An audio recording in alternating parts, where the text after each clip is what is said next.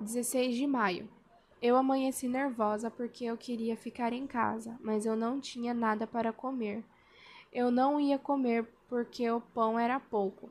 Será que é só eu que levo esta vida? O que eu posso esperar do futuro? Um leito em Campos do Jordão? Eu, quando estou com fome, quero matar o Jânio. Quero enfocar Ademar e queimar Juscelino. As dificuldades cortam o afeto do povo pelos políticos.